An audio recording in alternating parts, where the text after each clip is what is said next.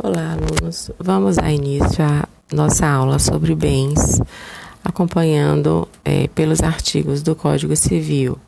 Abram o Código Civil dos artigos 79 ao 103, onde nós vamos tratar das diferentes classes de bens, ok? Então, vamos iniciar é, fazendo a seguinte é, reflexão. Em sua parte geral, o Código Civil trata dos bens como objetos das relações jurídicas dos sujeitos de direito. Nelson Neri Júnior e Rosa Maria de Andrade Neri, eh, que dizem que a tarefa de conceituar bens não é fácil, uma vez que essa expressão é corriqueiramente utilizada em mais de um sentido. O fato é que verifica-se que em nosso ordenamento jurídico, às vezes coisas são o gênero e bens a espécie. Por outras, estes são o gênero e aqueles a espécie. Outras, finalmente, são os dois, os dois termos, usando como sinônimos. Então, é um, dá para confundir bastante. Né? É, em outra doutrina, que eu estou aqui a pesquisar, apresenta e coisas, a teoria do patrimônio mínimo. Conceito: coisa seria o gênero, o bem, a espécie. Portanto, o bem é uma coisa que proporciona ao homem uma utilidade, sendo suscetível de apropriação. O ar, por exemplo, não é um bem, pois, apesar da utilidade, não é suscetível de apropriação. Então, é, é, essa seria a primeira consideração. Né? A, a tese do, do, patrimônio mínimo foi desenvolvida pelo ministro Luiz Edson Fachin, numa obra em que ele aponta uma tendência que é a repersonalização do direito civil, situação na qual o direito civil retira os olhos do patrimônio, colocando sobre as pessoas. A tese pode ser resumida da seguinte forma: deve-se assegurar a uma pessoa o mínimo de direitos patrimoniais, a fim de que esta pessoa viva com dignidade. Toda pessoa tem que ter o mínimo de direitos patrimoniais. Essa é a base dessa tese do é, ministro do Supremo Tribunal Federal, Luiz Edson Fachin. A aplicação dessa teoria é verificada no artigo 548 do Código Civil. Vamos dar uma olhada? 548 do Código Civil. Quem achar primeiro, comece a ler. 548 do Código Civil. É nula a doação de todos os bens sem reserva de parte ou renda suficiente para a subsistência do doador. Então, é, esse artigo estabelece que é nula a doação de, de bens, de todos os bens, sem reserva de parte ou renda suficiente para a subsistência do doador. Portanto, este artigo consagra a nulidade da doação universal, visto que é previsto de um mínimo de é preciso que um mínimo de patrimônio é, exista para garantir a vida digna da pessoa. O artigo 928, parágrafo único, estabelece, ao tratar da indenização contra o incapaz, que o valor indenizatório que o incapaz será responsabilizado será fixado pelo juiz com equidade para não privar o incapaz e seus dependentes do mínimo para viver com dignidade. Então, as principais alterações da teoria do patrimônio mínimo é, terão o seu alcance no que se refere à proteção ao bem da família. A proteção do bem de família é a proteção do direito à moradia, que é consagrado constitucionalmente, bem como corolário da dignidade da pessoa humana. Nesse caminho, o STJ consolidou o entendimento de que o imóvel de que pessoa solteira reside, seja viúva, divorciada ou separada, constitui bem de família, sendo, portanto, impenhorável, conforme súmula 364 do STJ. O STJ já estendeu a impenhorabilidade ao imóvel situado à pessoa jurídica, quando a família também tinha ali a sua residência. Segundo o STJ, a impenhorabilidade da Lei 8009 ainda que tenha como destinatário pessoas físicas, merecem ser aplicadas a certas pessoas jurídicas, às firmas individuais, às pequenas empresas com conotação familiar, por haver identidade de patrimônios. Ou seja, se a família mora nos fundos e na frente de uma padaria, onde o pai trabalha. Lá a mãe fica no caixa e o filho na confeitaria. Aquele bem será impenhorável, pois eles mesmos moram ali. Pouco importando que o registro conte, conste no nome da sociedade. Então, essas são algumas considerações importantes que eu trago para vocês. Quais são as principais classes dos bens? Quanto à tangibilidade, os bens dividem-se em bens corpóreos e bens incorpóreos. O que seriam bens corpóreos? São aqueles bens que têm existência corpórea e não material. Exemplo: casa e carro. Para Caio Mairo da Silva Pereira, que conclui acerca dos bens é, a, a, seguinte ponderação: especificamente considerados, distinguem-se das coisas em razão da materialidade destas.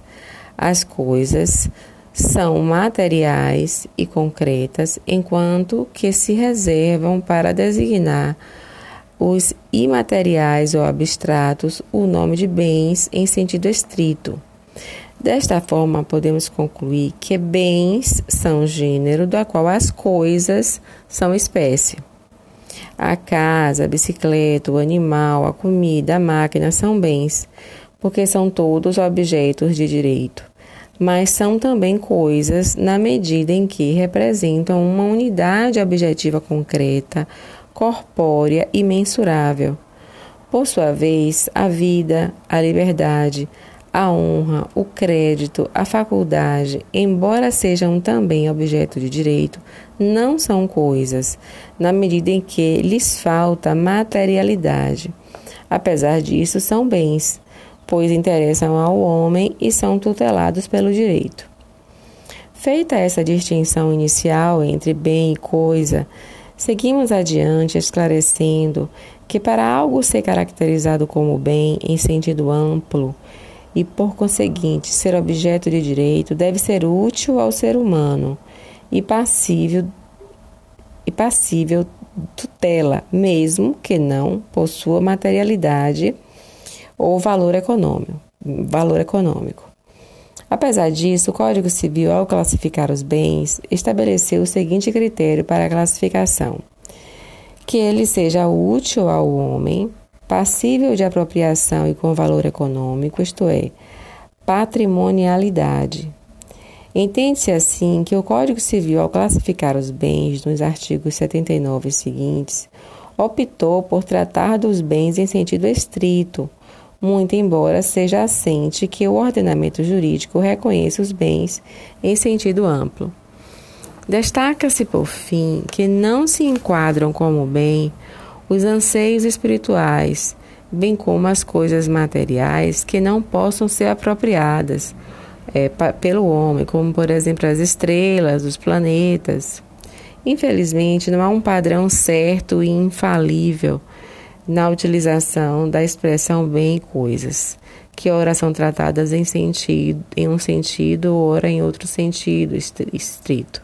Além disso, ora são tratadas como sinônimo, como eu falei inicialmente, ora como gênero e espécie, ora como espécie e gênero. Embora a legislação, por vezes, não respeite a melhor técnica e a doutrina não seja homogênea, Provavelmente pela falta de técnica do legislador, o operador do direito civil deve ficar atento aos rigorismos técnicos e saber interpretar, caso a caso, a situação em análise, sob pena de incorrer em erro. Importante é sinalizar: o homem não é bem nem coisa, mas após a sua morte, o seu corpo se torna um bem, assim como as partes do seu corpo quando lhe forem amputadas. Então, é, os bens são os objetos das relações jurídicas e possuem, em virtude disso, especial relevância para a formação do patrimônio do sujeito de direito. O conjunto de relações jurídicas economicamente consideradas, ativa ou passivamente, recebe o nome de patrimônio. Patrimônio é, assim, conjunto de relações jurídicas cujos objetos pautam-se em bens economicamente valorados, de forma ativa ou passiva. De acordo com o jurista Orozimbo Nonato, não se trata de conjunto de bens eliminar, eliminado passivo, deducto aere alieno, senão o complexo de relações de conteúdo econômico. O patrimônio é uma universalidade de direitos. Frise-se que não se inclui ao patrimônio da pessoa as suas qualidades pessoais, sua personalidade, sua capacidade física e seu conhecimento. Vamos agora iniciar a classificação dos bens. A classificação dos bens possui relevância para o direito civil, pois não há como se aplicar as mesmas normas jurídicas a todos os bens. Em virtude disso, o Código Civil estabeleceu diferentes classes de bens. Quais são elas? Bens considerados em si mesmos, onde nós vamos encontrá-los do artigo 79 a 91. Bens reciprocamente considerados, onde encontraremos do artigo 92 a 97. E bens considerados em relação ao sujeito, do artigo 98 a 103. Em determinadas circunstâncias, pode um bem se enquadrar em mais de uma classificação, dependendo de suas características. Estudaremos os é, pormenores de cada classificação a seguir. Dos, agora, vamos iniciar dos bens considerados em si mesmos. Os bens considerados em si mesmos são classificados em virtude de suas características próprias, consideradas em si mesmas, independentemente de outros bens ou sujeitos. Ou seja, essa classificação leva em consideração a tangibilidade ou não do bem em si mesmo considerado. Assim, essa categoria de bens compreende os bens corpóreos, incorpóreos, imóveis, móveis, fungíveis, infungíveis, consumíveis, inconsumíveis, divisíveis, indivisíveis, singulares e coletivos, e etc.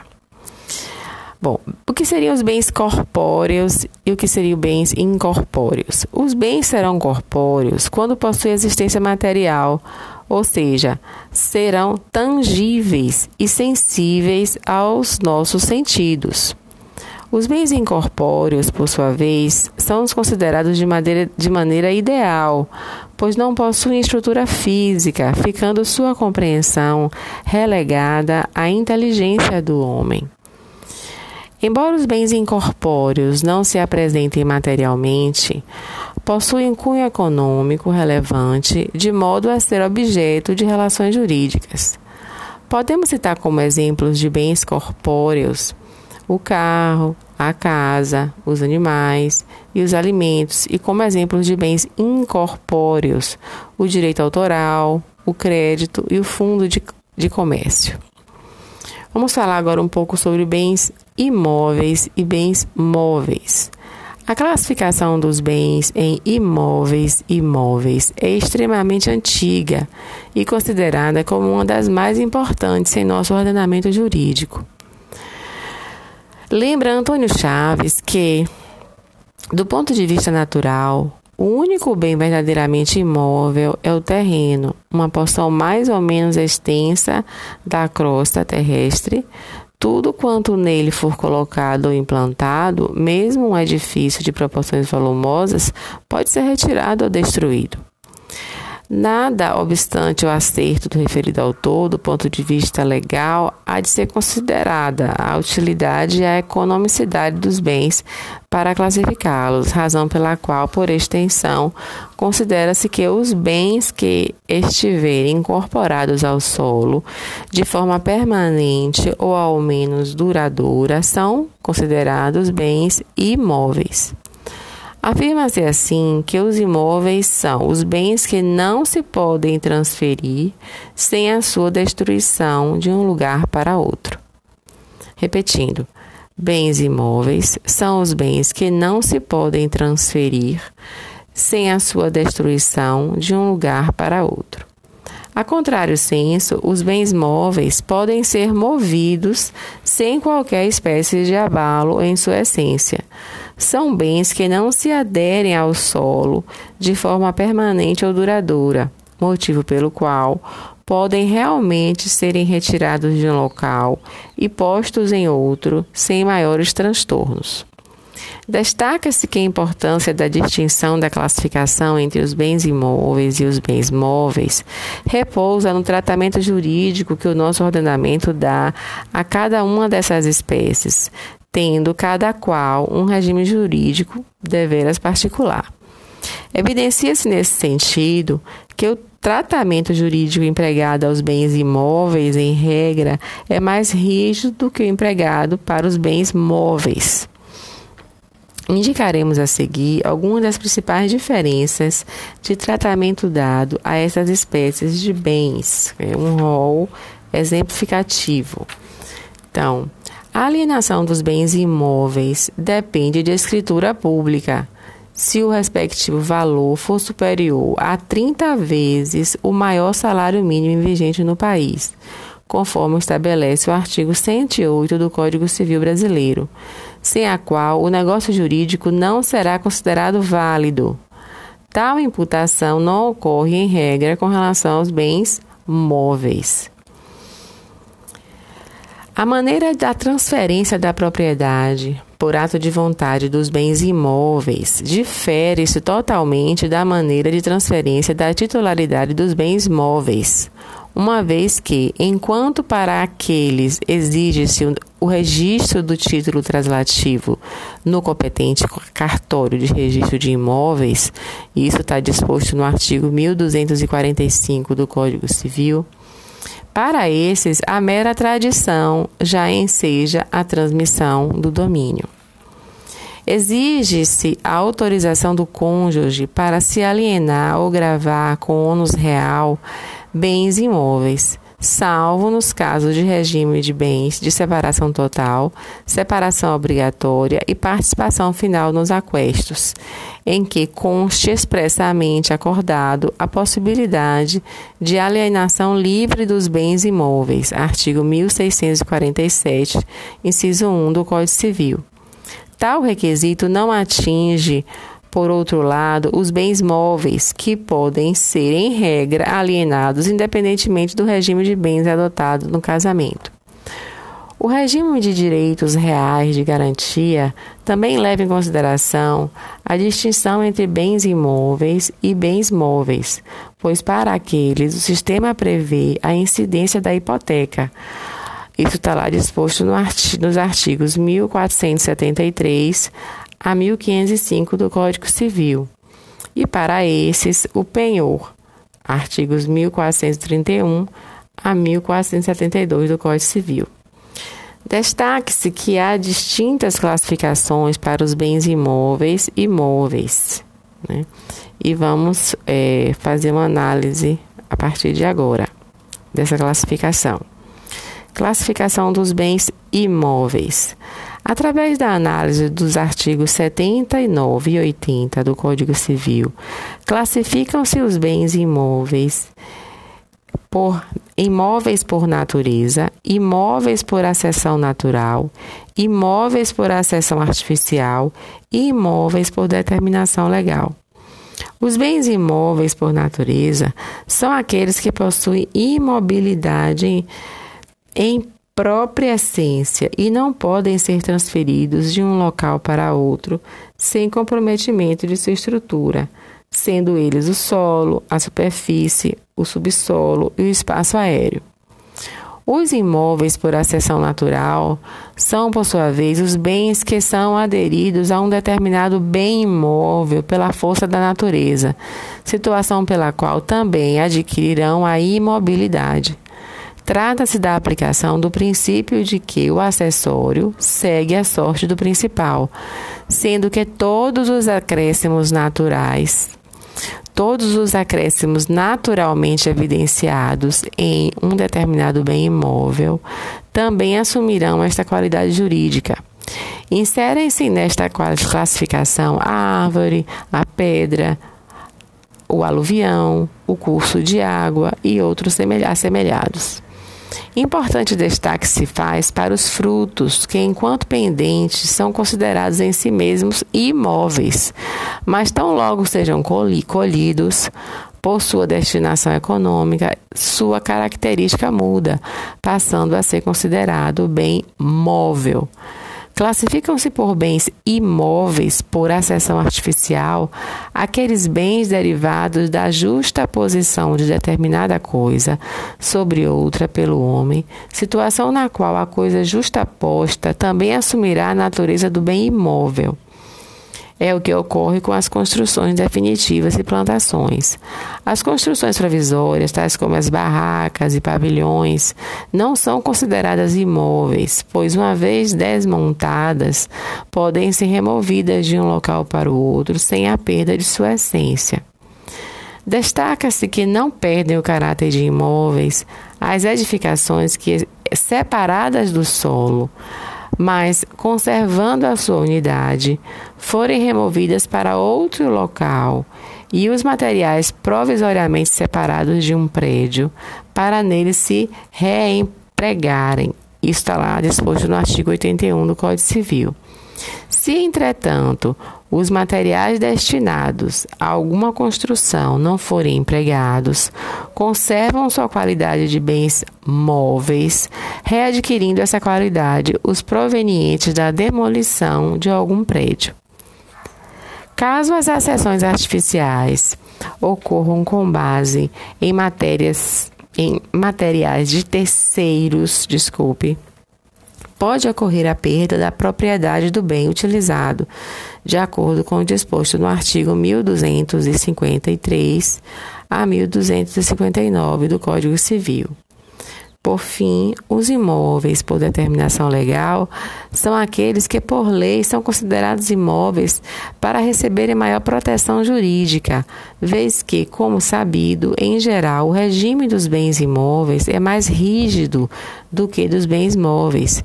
Consideram-se imóveis, para os efeitos legais, os direitos reais sobre imóveis e as ações que os asseguram, e o direito à sucessão aberta.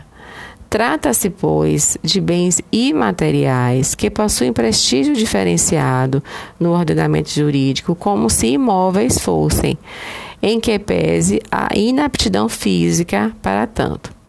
Segundo Nelson Neri Júnior e Rosa Maria de Andrade Neri, os direitos são coisas imateriais e, por isso, não entram na classificação de coisas móveis ou imóveis. Para a segurança das relações jurídicas, entretanto, os direitos reais sobre imóveis são tratados como, imó como se imóveis fossem, certo? O que seria, eu vou trazer para vocês aqui agora o conceito de bem de raiz. O que seria bem de raiz? São os bens imóveis Bens de raiz são os bens imóveis que não podem ser removidos de um lugar para outro sem destruição.